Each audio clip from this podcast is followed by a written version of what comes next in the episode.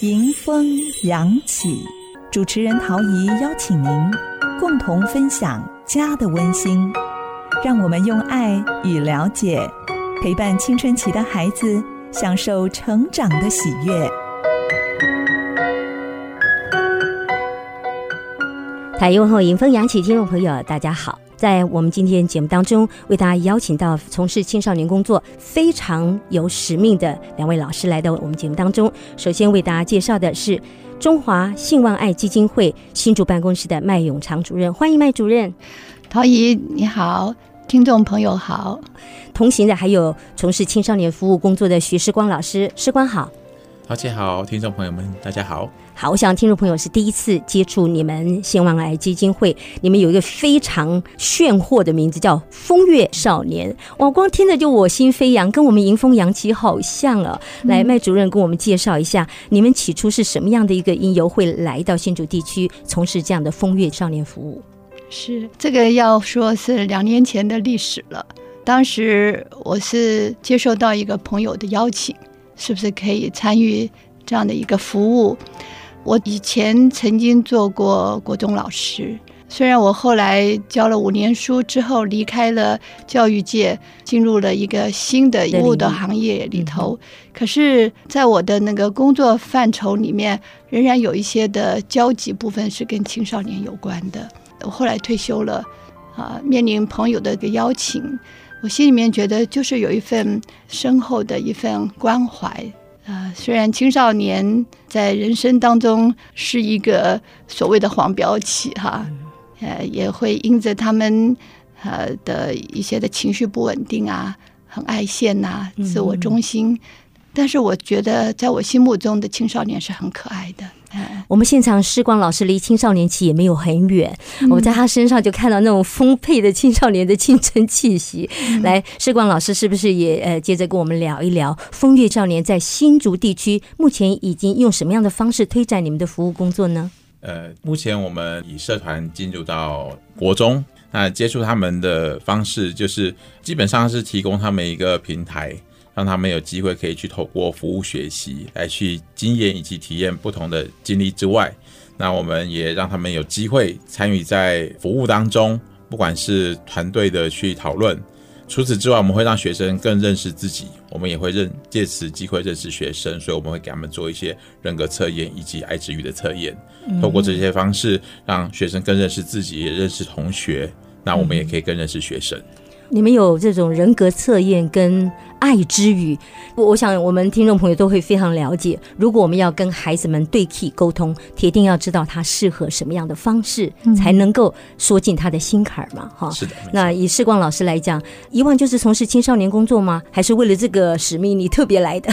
其实我自己以前呃，在我的成长环境里面，常常有机会接触到从幼稚园到。高中年纪的这些这些孩子，但是老师这个职位呢，经过这个工作才真正来去做到，就是让我有机会可以在真实的、可以直接的跟学生们分享，这个是算是第一次有的。嗯，我们现在社团最主要任务是希望可以让孩子们透过不同的角度来去重拾他们信心，甚至于可以去挖掘出他们自己被埋没的天赋。嗯。请教一下麦永长主任，就是你们在教这个风月少年的时候，你们有固定的教材？你们的设计是有没有什么样一个思想的脉络吗？有，呃，每一个学期我们会根据我们这个学期服务的对象，我们会思考呃怎么样来帮助这些孩子去到那个服务的单位的时候，能够有一些合适的一些服务的呈现。那这个呈现呢，包括我们在课堂上，我们就给他们如何学习，怎么样与人沟通。我们也会呃，除了一些知识上面的增进，比如说，如果我们去探访老人院，我们会帮助孩子学习怎么样沟通。好，然后怎么样用和这个合理的方式表达？哇，这个很重要哎。他们家里也会有阿公阿妈嘛，哈，对，要知道怎么跟长者对话。对，嗯，那也要了解哈老人他们的一些的特质，以至于孩子们面对这些老人时，他有个心理预备。是，因为有些孩子可能从来没有去过老人院，嗯嗯，好，那也看到有一些身体病痛的老人。那时候心里面的那个调试是。是要让他们先有心理预备的，嗯，好体贴。啊。然后我们还除此之外，我们就会有预备一些动态的，比如说我们会有舞蹈哈、体操，呃，教导老人家做石桥手哈，这是一个健身的哈动态的一种呈现。然后我们也会给孩子们先做一些礼物，面临到老人家的时候，我们可以给老人家一个见面礼，像您送给我的气球，哎、类似这样，就是就是手做的。啊看着好温馨呢。是啊，就是我们的伙伴们，他们先做好很多的预备，嗯比如说相框啊，好，或者是蜡纸做的那个手工的花，是，哎，我们都先做了百分之九十了，嗯然后去到那儿，只要请老人家参与其中的百分之十，让他们有参与感。哇，我觉得真的是好智慧、好温暖的方法。你不仅温暖了老人家，你更教会了青少年尊重人呢。嗯，我觉得这是现在孩子最最需要的一点。世光老师，你刚刚讲说你有一些特殊的生命经历，容我这边挖一下矿。哦，好 你年轻也调皮过吗？哦，有，一定有的，不只是调皮过。其实年轻的时候，我自己在国中的经历是比较特别一点，因为毕竟我在国外生活，所以那个经历是一般人很难想象以外，或者是再次经历到那种机机会几乎是没有。嗯，对我只能够说，在那之前，可能我出国居住之前，可能小学五年级的时候，其实蛮调皮的。其实我那时候，我觉得我自己是一个双面人，人前演出一个样子，其实你是有你自己的真实。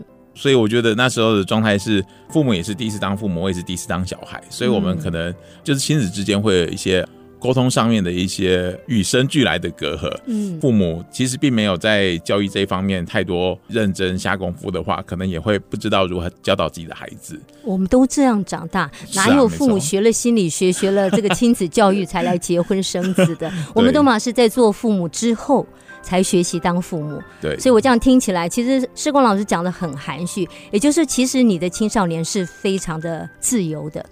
非常自由，甚至于当初在国外，呃，是全家去去国外，但是他们在一两年的时候就回来了。那时候他们就问我要回来台湾还是留在那边。我那时候才大概好十，四岁不到，嗯然后我是决定留在那边，连那个决定也是我自己决，why。why 为什么比较自由吗？那时候已经待了快两年的时间了哈，然后我就觉得英文没有学好，回来台湾很丢脸，哦，所以我就想说，你是有目标的，至少要学好才回来。我那时候其实是面子挂不住啊，觉得说嗯回来台湾又跟不上，还不如在那边好好把英文学好，这样子哇，那你所以你醒得很快耶。算是吧。OK，所以像你这样来带孩子，我相信孩子们也会格外的有幸福力哈。我想这就谈到麦永长主任的专业了。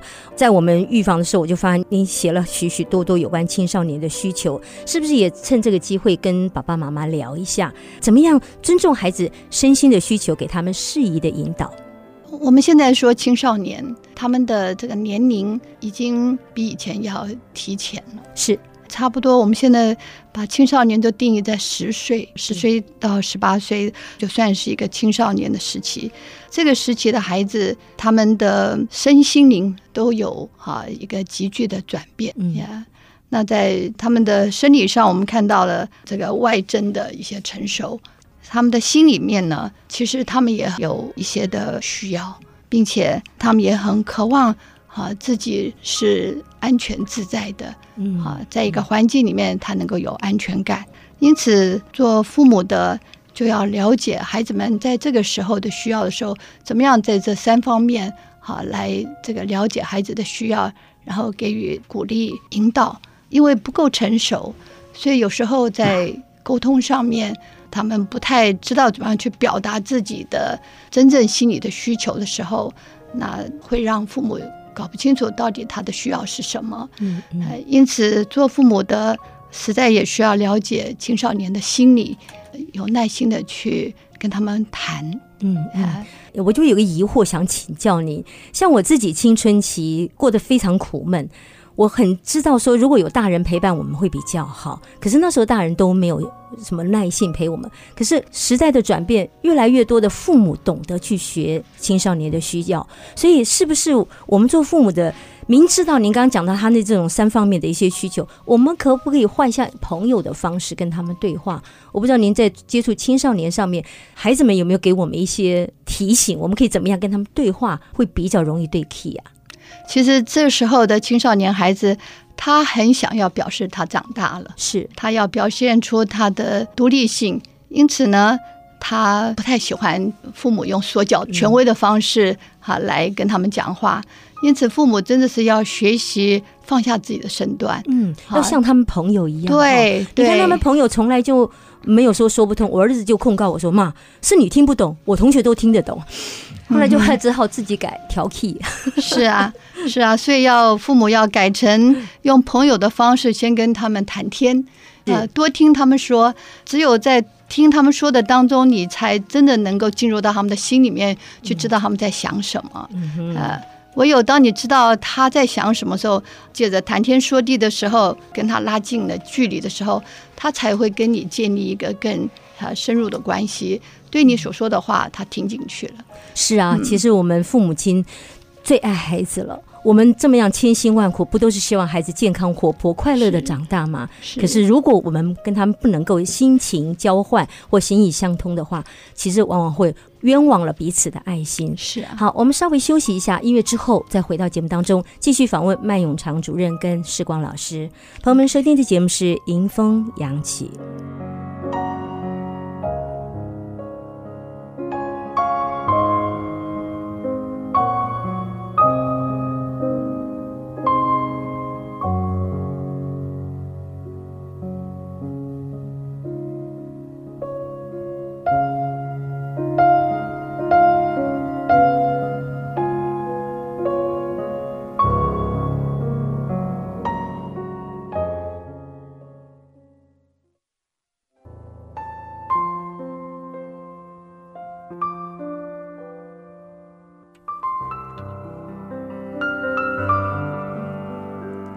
朋友们，收听的节目是《迎风扬起》，我是陶怡。在节目当中，经常为您介绍有关青少年各种资讯。今天很开心能够邀请到中华信望爱基金会新竹办公室的麦永长主任跟徐世光老师来到节目当中。刚刚世光老师也谈到您自己有在国外成长的青少年的经验，所以我相信你这种多元的经验对孩子们的鲜活心理一定有相当的帮助。聊一聊您在学校里面进行的教育职场上，你是怎么带领他们的？就是我觉得能够有这个机会站在台上是呃得来不易的，所以我常常会把握这个机会去跟学生们分享一些我的过往的一些比较特殊的经历。那我也会透过这些特殊的经验里面。配合一些人生正面的价值观，例如说，我会鼓励他们要跨出舒适圈，并且在确定安全的状况下勇于挑战。嗯，还有就是要把吃苦当吃补的一种学习心态以及观念等等，我都会把这些元素加入在当中，就是跟他们呃分享到提及，然后就让他们更多机会去思考，去呃思考这个内容，去思想。对，嗯嗯，来自你这么年轻活泼的经验，我相信对孩子们是很有说服力的。对，当他们觉得跟你有越来越熟悉的时候，他们会愿意去分享。那这时候我们就要花更多的时间去倾听。我们也是透过活动，让他们有这种分组，然后表达自己意见的这种机会，嗯嗯要让他们知道说他们的想法，别人会愿意去听的，甚至于有可能会采纳的，嗯让他们有机会去表达出他们的一些风格特色等等的。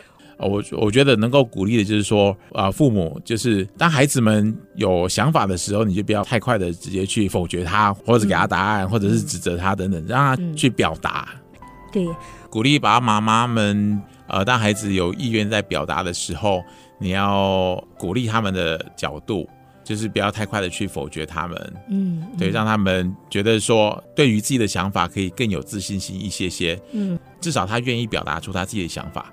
就算他是可能没有那么正向的话，我们也不要直接的去否决，我们要慢慢的去导正他们，对，让他们不要说啊，我好不容易要表达出我的意见的时候，却被泼了冷水，这样子会限制住孩子们的表达的一个意愿。是世光老师给我们的提醒。那我也想请教麦永长主任，您自己从事青少年工作这么多年，我相信您一定也有满腹的话想要跟爸爸妈妈讲。我们怎么样抓住孩子跟我们亲近的时刻，跟他们真心对话，鼓励他们放心的与我们同在？嗯是啊，我们看到青少年的孩子要表明他是一个独立的个体，嗯嗯所以他常常很有这个自我中心的这种的啊样式表现出来。嗯，因为他其实为什么要这么自我中心呢？是因为他要知道他自己是谁。我长大了，对，嗯对他要认识我到底是谁，呃，然后呢，在人生里面他要扮演什么样的角色，在一个群体里面，他是属于领导的呢，还是属于配合的呢？他其实是在朝向一个成熟的生命方向在成长的。嗯，所以做父母的要能够尊重孩子是一个独立的个体，要让他有权利做他自己。所以很多时候我们不要急着把自己的标准答案或者我们走过的路强加在他们的身上，是对不对？因为你们风月少年到教育职场当中陪伴孩子，透过活动啊，让他认识自己，也知道怎么样建立一个合宜的人际互动。是呃我不知道以麦主任您自己来说，你的青春期是否也曾经有狂飙的时刻？我很谢谢我的父母，在我成长的过程中，我觉得我的父母他们也很尊重我，给我自由。因为青少年人是很喜欢自己去体验、是是去冒险，嗯要自己去经历。像我在高中的时候，我就很想去参与救国团的横贯公路徒步。对啊，哦一个礼拜，对对，就是完全是凭两只脚。那我觉得那样的一个体验哈、嗯让我不但是欣赏到大自然，也跟四个同学建立了很深厚的友谊的关系。然后对自己的体力、毅力，因为走一个礼拜，我记得那时候我穿的是一双新的运动鞋，哦，对呀、是很嘎脚。我记得我走到后来的时候，我那个前面的那个脚趾头都被磨痛了。是最后一天到了花莲的夜市，因为我脚痛，我不能去逛花莲夜市。所有力气都已经用完了，是，可是我觉得我是说我一定要靠我自己走完全程，因为呃，我们也看到救国团他们有安排一些车子一路接送那个不能再走下去的同学。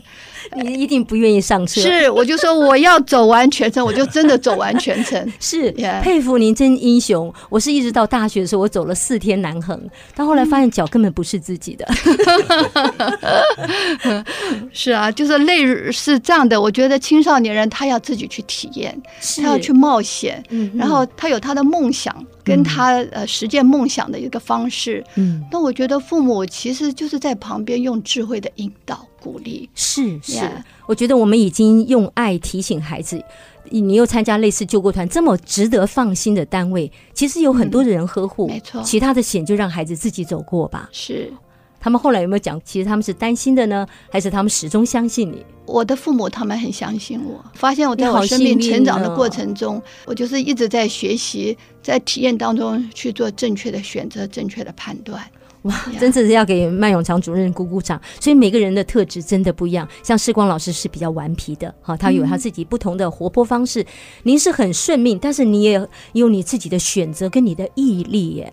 所以父母真的不能小看孩子年轻这件事哈。嗯，好，我们要请教一下世光老师，你自己现在教育现场也带很多的孩子，而且你们的教材也很活泼丰富，你有没有对未来有什么一些期盼吗？嗯，我觉得透过这个社团的机会，让我有更多的机会来去接触学生，也透过这些学生他们做的一些人格测验跟爱之语，我们可以跟他们更多的认识。在我自己有一个亲身的经历，在这边跟大家分享一下。因为我刚刚提到，我在我的生活环境当中，我会接触一些从幼稚园大概到高中的一些学生，所以我也给我身旁的年轻人做了相同的测验。结果呢，他们的家长就跑来跟我说，他们从来不知道他们的孩子是这样这样那样那样的。嗯，然后他们也很谢谢我，让他们更认识了他们的孩子，对更知道如何去爱他们的孩子。很多科学量表真的是可以参考的没。错，因为一方面可能是孩子自己不太认识自己，所以他们无法去表达。那另一方面呢，就是碍于父母的权威，是有些孩子他们会不愿意表达真实的自己。嗯嗯，所以呢，会希望说，呃，未来有机会的话，可以透过更有意愿的，呃，来多了解自己的孩子，一起合作，一起来帮助这些孩子们，让他们的天赋发光来发热。就我们这个社团，其实一开始的时候，我们都会问学生说，哎，有多少人是第一志愿进来的啊？第二志愿进来的啊？还是怎么样的？像我这一次在呃竹东国中的这个社团，问一下之后，大概有一半的学生，他们甚至于不知道他们为什么出现在这里。对，所以啊、呃其实各种情况都有可能会发生。是对，但是我们仍然就是照我们的呃所预定好即将要跟他们分享的这些课程来去分享。特别我觉得就是透过这些人人格测验跟爱之语，让他们可以更多的认识认识自己，以及我们在课程当中，比如说像我个人分享我的个人经历啊，或者是一些比较有趣的认识自己情绪的课程。或者是玩桌游，我们透过桌游可以更多的去增加彼此的认识，是，所以就发现，其实，在上课了几次之后，学生参与度就会越来越高，他们就越来越热络，呃，越来越喜欢。看到他们就是来到社团的样子，就是呃脸上带满着希望跟呃笑容、快乐，然后走的时候也像以前刚开始的时候，一打钟啪，一群学生就走光了。现在打钟之后，大概还会有几个学生留下来帮忙啊，舍不得走啊，跟老师多聊几天啊，多聊几句话啊，这样等等的。这看了这种，你会觉得很有成就感。是没错，所以我们就会从这种社团。来去看到学生的一个转变，从一开始漠不关心，到后来就是更多的参与在这当中。哇！今天透过世光老师跟麦永昌主任跟我们谈到了风月少年，也让我们看到了校园的一线希望。因为我们真知道现在孩子过得十分的辛苦，即便现在是多元入学，仍然是非常沉重的负担。孩子们唯有在社团活动中才可以敞开心扉。享受那片刻的快乐，是的，好，那真的很希望爸爸妈妈，如果你听到孩子在学校有风月少年的活动，一定要鼓励他们全心投入。今天非常谢谢时光老师，也谢谢麦永强主任，谢谢您。好，谢谢谢谢陶艺。稍后我们就要进行我们今天德胜新电影情的单元，别走开哦，又有专家介绍好电影给听众朋友。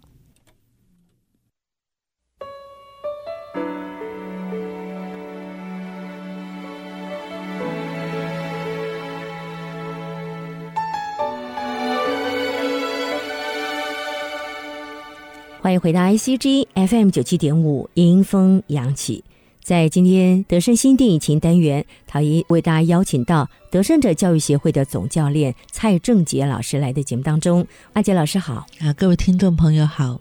阿杰老师每次来的节目当中带出的戏都很适合我们亲自好好来思考。今天这出戏有一点点的那种。黑色剧情 是的，所以陶医师提醒爸爸妈妈先看一看，对，是不是要带着孩子一起来看？我觉得我们可以自己斟酌。不过有些点很值得我们讨论呢。是，呃，这部戏叫做《亨利之书》（The Book of Henry）。对啊，Henry 是谁呢？啊，是一个十一岁一个天才儿童。嗯哼，那他是个单亲家庭，妈妈 Susan，呃，戏里头没有交代他为什么是单亲。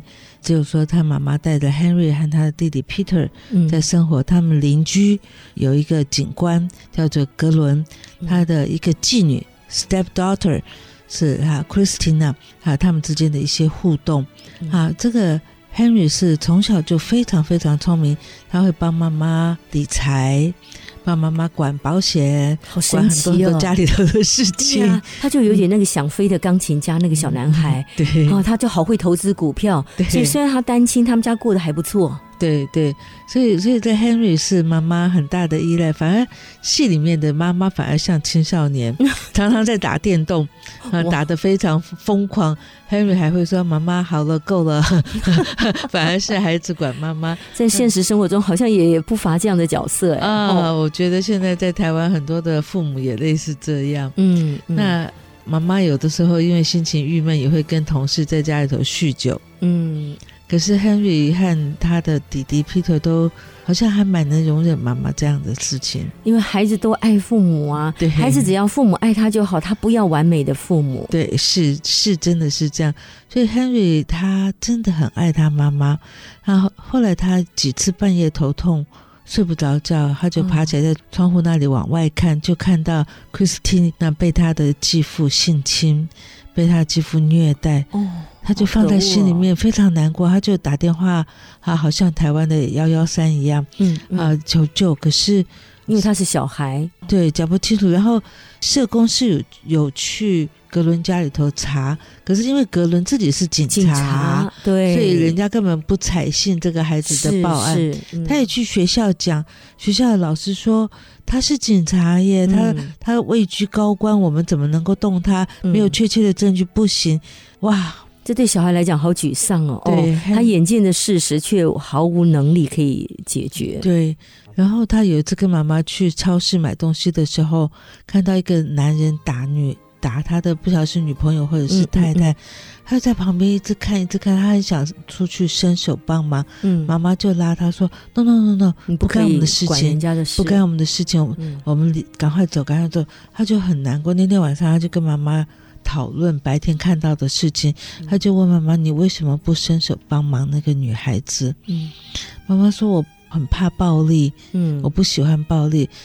”Harry 讲了一句话，我非常感，他说：“暴力不是最坏的事情，冷漠才是。哦，对，真的，我们常说爱的相反不是恨，而是冷漠，视而不见，呃，充耳不闻，完全不予理会，对，那 Henry 就开始他的啊、谋杀计划。好可怕哦！呃，那个戏里面，他想靠他自己的智慧处理掉那个警察，对哦他他就开始设计各式各样，前面一直到后面我才看懂他那些动作是什么。戏里面前面他有很多他的查访，骑脚踏车去哪里，他还跑到枪支贩售店去偷听他们讲话。嗯，知道怎么购买枪。对所以我说这部戏有点黑色，爸爸妈妈自己要斟酌。对哦那他他设计了很多很多很多东西，然后就一直写一直写一直写。嗯他弟弟也不知道他在干什么，他没有告诉任何人。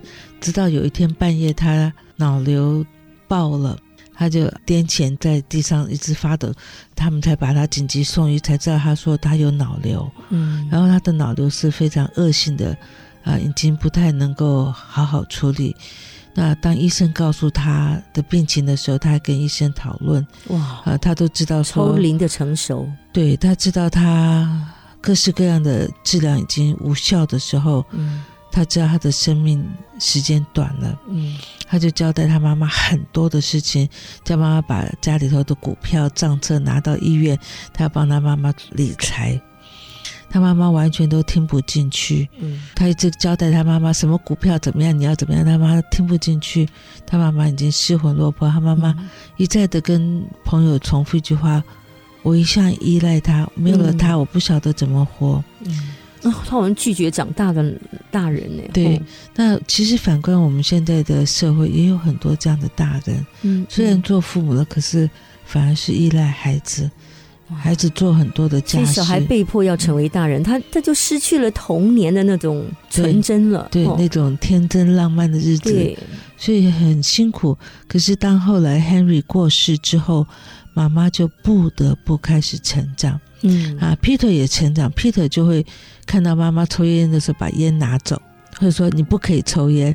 然后妈妈用比较 baby talk 的方式跟 Peter 讲话的时候，Peter 说：“请你不用这样跟我讲话，嗯我长大了。是哦，可是毕竟他还是普通的小孩，嗯，可是嗯他里面的心智开始成熟，那妈妈也不得不开始成长。嗯到后来，他把啊 Henry 留下来的一本红色的笔记本给妈妈看的时候，妈妈才吓到，原来 Christina 一直是在被继父虐待的当中。嗯那他仔细的看 Henry 留下来的每一个指示，怎么样？有一天是要暗杀这个警官哥伦，嗯那都照着他的计划去做的时候，学校在表演节目的那个晚上，他就离开学校要去暗杀哥伦的时候，在最后那一刹那，他看到 Henry 从小到大的相片，妈妈突然领悟到，不管 Henry 多么聪明，他还是个孩子，是啊，他不懂得生命的珍贵，嗯，所以他没有杀格伦。嗯。啊，他反而跟格伦讲说：“你做的这些暴行，我们都知道，嗯嗯。你要去面对这件事情。”好，他妈妈就赶快驾车回到学校，警察也同样的时间到了格伦的家，要逮捕格伦，因为他家暴啊性侵自己的妓女。嗯，这件事情，啊格伦不能够面对，因为他是高级警官，是。就畏罪自杀。哦，啊，最后的 Christina 就判给了 Susan 做他的领养的小孩，哦就一个是 happy ending。嗯是哦，哇！所以这出戏的黑色就说，这出自于一个天才 Henry，他的观察细微，发现到大人疏忽的事情，对，但是他还是小孩，他就自以为他可以用一些以暴制暴的方法解决这个罪恶。其实对如果没有道德，甚或说没有信仰的话，嗯。阿杰老师，这是很可怕的事。哎是是我们几乎要取代天成为上帝了耶，嗯嗯。好可怕哦！不行，所以还好，我觉得妈妈最后看到嗯。Henry 的照片，想到他不管他有多聪明，他仍旧是个孩子，是。人生的历练、道德的观念，很多的东西他还不完全了解。嗯。妈妈就收手了，嗯，所以真的很多的时候，我们要允许自己要去勇敢的去思考，去负一些责任。对啊。因为整出戏看起来妈妈就是软弱无能，对。好，那这个偏巧他的儿子这么天才，让他顺理成章的坐享其成，好，是是，所以是。哎，上帝把 Henry 带走也是有道理的，对。妈妈才重新开始正视一些问题，真正的开始成长。对，说实在话，也帮助 Peter。他本来在戏里面前半部都是被霸凌的很严重的一个小孩，嗯，那也帮助了 Christina 脱离了继父。是，所以你你瞧，一个人如果负起自己该有的责任，周遭的人都会因他而蒙福，哎嗯，，是所以这出戏我还是觉得蛮适合爸爸妈妈先行看。对对你自己决定要不要陪孩子看，因为有很多东西我们是要附带说明的。在音乐之后，我们就请蔡正杰老师来为我们附带说明一下如果要亲子共赏，我们可以怎么跟孩子对话。好，朋友们，收听的节目是《迎风扬起》，我是陶怡。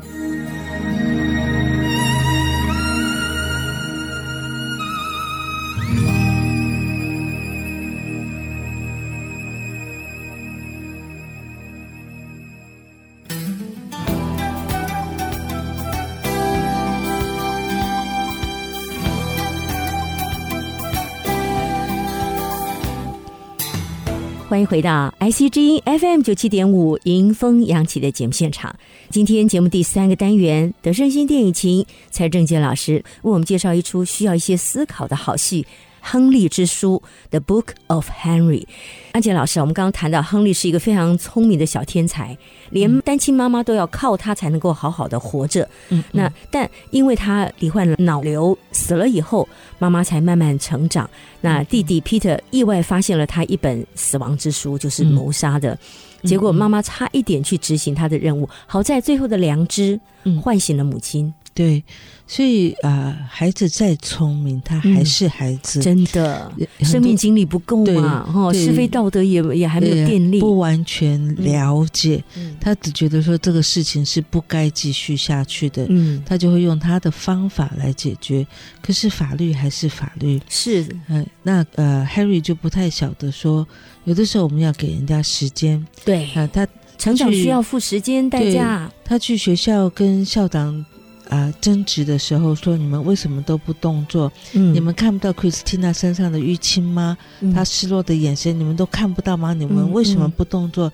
那那校长就跟他讲说：“我们要有证据啊。”是法律社会嘛？，对，所以可是啊、h e n r y 就不太了解，所以他嗯才会用自己的方法把想把他杀了就没事解决就可以拯救 Christina 对了，。可是不一定，嗯，不一定。如果真的是把格伦给杀了之后、c h r i s t i n a 会去哪里呢？嗯，他可能会派给别的是呃家庭，对，对那那个家庭保证是好的吗？不知道。嗯所以很多的事情，我们也也要让孩子们知道说，对你看到一些不公不义的事情，我们可以发生。嗯，可是，在你发生和处理的这个过程，要学习等待。真的，这个这个世界是很多的东西不公义，可是绝对不会说你说了马上就会有人改变没它。错。所以嗯我我突然觉得有一句话说得好，Do your best，对尽你最大的能力。对中国人也说尽己之为忠嘛，一个是忠心的人就是是你有多少力量就尽多少力量，你只要在你的职位上、职分上尽力了，嗯其实嗯社会它有它的律在。对这我们不是上帝，我们不能够取而代之。哎，对好，毕竟他那年纪这么小，他真的不知道处理家暴还有好多好多的方法。对，而且因素还很复杂在后面。是那另外，我就想到说，Henry 他那么聪明，可是他毕竟是个孩子，嗯，他有好几幕，呃，会跟妈妈要，希望妈妈亲亲他，晚上睡觉前。嗯，本性嘛，我们做父母的啊、有的时候不要想说孩子聪明，或者说孩子独立，或者说孩子长大就不需要我们的关爱。呃，不同年龄层的孩子需要我们不同的方式的关爱和嗯支持、和了解和倾听。是所以我也鼓励做父母的，也许您有一个非常聪明的孩子，可是别忘了他还是孩子，是，他渴望被你看见，渴望被你拥抱。那我们是不是可以适度的给他他所想要有的？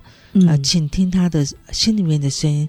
所以在《Henry 之书》这个戏里面，我就看到说，呃这个妈妈不太了解 Henry，、嗯，对他，他死掉以后，他他看 Henry 的书，听 Henry 的录音带，才发现说，这些事情我都不知道。嗯，因为妈妈看起来就是一个比较属于天真型的，她不像 Henry 那么会观察，对，她可以细微的看到大人的神色，对，小孩子的表情。是，可是妈妈快乐宝贝有点像公主病哈，对，也有有点自我中心这样子。嗯，对，可可是 Henry 还是一个很需要被关心的小孩。嗯，另外我也看看到的 Christina，当他被继父性侵。被虐待的当中，这戏里面都没有这些镜头。这部戏还蛮干净的，对它只是意表，对意表，对。好在这也不是真人实事啊，我觉得这是一个杜撰的故事，对，好，就是来让我们思考。对，那 Christina 在受压制的这个过程当中，她没有很强烈的反应。好像也人在屋檐下没办法。对，戏里头他始终都没有大哭大叫，或者是他只有一些很失落的表情，嗯，或者说他在房间里面开灯关灯开灯关灯，表达他里面的一些啊不愉快。嗯，那我觉得有的时候我们难难免会碰到危险的时候，嗯，那 Christina 她的忍耐给自己一条出路，嗯，救了她自己一条命。如果她那时候离家出走。嗯，他也许碰到的问题可能更大，对，或者说他大叫大闹，啊，可能他的肌肤会出手更可怕。嗯嗯，我们不晓得，可是啊，也让我想说，我们有时候也要跟孩子玩一些情境游戏。是是，像这时候该怎么办？对你碰到这样的事情的时候，你怎么办？嗯，我常我还记得以前我上课的时候，老师在说保命最重要。哦，对。家暴的事情保命，这是第一的。对，之后我们再来谈对错如何做。对，嗯，那个在紧急状况的时候，我们硬是要跟施暴者对抗的时候，可能我们就失去生命，是，或者是激怒他，我们会受伤更严重。没错，没错。那我们怎么在当中能够冷静求生？嗯，这个我想是很重要的。嗯嗯，哇，这个真的是要跟孩子之前就要有很多的对话，否则孩子通常你知道，现在我们大部分人那种挫折忍耐点是比较低的。是，如果一下子就爆发，就像很多那个真实的状况，对方只是想抢你的东西，对，因为你反抗太激烈，就发生命案杀了你。对呀，对，所以我觉得这个，我觉得父母可以跟孩子玩玩 情境游戏讨论。是，那这戏里面也谈到说，Henry。过世前的那一段，他当他知道自己的脑瘤是无法医治的时候，他就跟医生和妈妈讲：“请你们出去，让我安静。”他就开始想。我死了，妈妈要面对什么问题？这真的超龄的成熟，好可怕哦！他知道妈妈不会理财，所以他把妈妈的股票啊这些都处理的非常好。他也帮妈妈买好了新车，做了很多很多的预备。我就在想说，其实很多时候我们也可以跟孩子讨论这样的事情。嗯嗯，一个情境的游戏。诶，如果妈妈要死掉的时候，你会怎么办？啊，或者说你生病很严重的时候，你要怎么办？嗯，我觉得很多时候我们。不是要等到发生才来讨论。嗯，我觉得很多时候，如果我们跟孩子们聊天的时候，假设一些状况，跟孩子对话，其实是在帮助我们孩子心智更成熟。没错，学习可以发生在每一个场域，对每一个时段。尤其我们为什么看那么多戏？最主要是希望在别人的生命故事里头读到我们自己的智慧。对，当然我们希望它不要发生。嗯，人人希望平安健康长大。但如果真的面临人生挫折挑战的时候，我们能不能像戏中主角一样，嗯，有坚定的意志，是寻求正确的人、正确的方法来解决？对，所以这部戏我觉得虽然比较沉重一点，嗯嗯，啊，看的过程当中我哭了好几回，可是我觉得说对我自己有蛮多的一些刺激。那我怎么样子来预备我自己有一天嗯要离开这世界的时候，我预备好了吗？因为我们国人不太喜欢谈死亡这件事，可是这是人人都会碰到的事情，而且是非常严肃的事情。对我就我是会鼓励父母有机会跟孩子们谈谈，如果家里头还有爷爷奶奶，如果爷爷奶奶有一天跟孩子的感情很深的话，嗯嗯，我们要预备孩子的心呢，没错，对，提早让他们去想有一天。爷爷奶奶按理来说是。是会比我们早离开这个世界，那不要让他突然之间受伤太深，天崩地裂，或者是闭口不谈，嗯，那孩子心里面的痛会更痛。嗯，如果我们提早跟孩子们谈，这是迟早会发生的，是。呃，死亡又到底是怎么回事？嗯，人又去了哪里？我们大人心里头，你有答案吗？嗯，如果您没有答案，真的要想一想。是很值得。我觉得有的时候带孩子参加长辈或朋友的追思礼拜告别式，也是一个机会教育。哎，对对，因为孩子们知道我们跟这一家这个人的关系，其实在这个追悼的过程当中，也可以一起追悼一些事情，流流泪。嗯，因为我们现在都是小家庭嘛，嗯，所以我们比较看不到整个大家族的变化。所以如果我们能够带着孩子参加这些婚丧喜庆、好红白事情，我相信孩子在过程里面就会得到智慧。不过切记，在红白场域的时候，我们还道人是非，这个是我们做父母要特别小心的，千万不要。而且，我觉得也可以跟孩子们讲，有一天我们离开这世界，我们到底留下了什么？嗯，亨利为他妈妈留下了很多的钱，嗯，留下了一个 notebook 啊，当然那个 notebook 是后来是没有执行，可是，在那个过程当中，我就一直在问我自己。当我离开这世间的时候，我留下什么呢？是啊，我觉得也可以跟孩子们讲，当孩子们想清楚他要留在这世间什么东西的时候，那是他人生的一个目标了。嗯嗯，哎，我觉得父母可以跟孩子们谈谈这样子，如果你的孩子有一点成熟，嗯，带着他去想这样的问题，是他的人生目标明确的时候，他就比较不会走偏路。没错，嗯，传承这个东西，有的时候是必须要用心去耕耘的。对，哦，孩子不会因为你活过他就知道，除非你跟他谈过、分享过，甚至讨论过。对他才知道你真正的想法是什么。是，而且我觉得这样子的讨论很像给孩子做一个头脑的体操。是，讲得好。先预演过一些事情，当事情临到的时候，他就不会慌乱。对，他会很很沉着的去面对一些事情。是，所以我们真的希望我们孩子是一个。成熟稳重的大人的话，嗯，要在他青春期的时候就要跟他很多很多的对话，嗯，而不是把他送到各式各样的才艺班，学一些他将来可能用不到的才艺。真的，这是我们做父母真的需要好好思考。希望亨利之书也能够帮助我们自我醒思一下，也跟孩子有些健康的对话。今天非常谢谢蔡正杰老师来的节目当中，谢谢您啊，不谢。听众朋友，如果你想重听我们的节目，只要进入 AOD 系统。K I C 九七五五个字，你就可以找到我们的网站，随时听我们过往各级的内容。邀请您可以告诉自己的朋友、亲朋好友，我们一起来听听迎风扬起专家学者们所提供给我们的建议。祝福您，我们下次节目中再会了。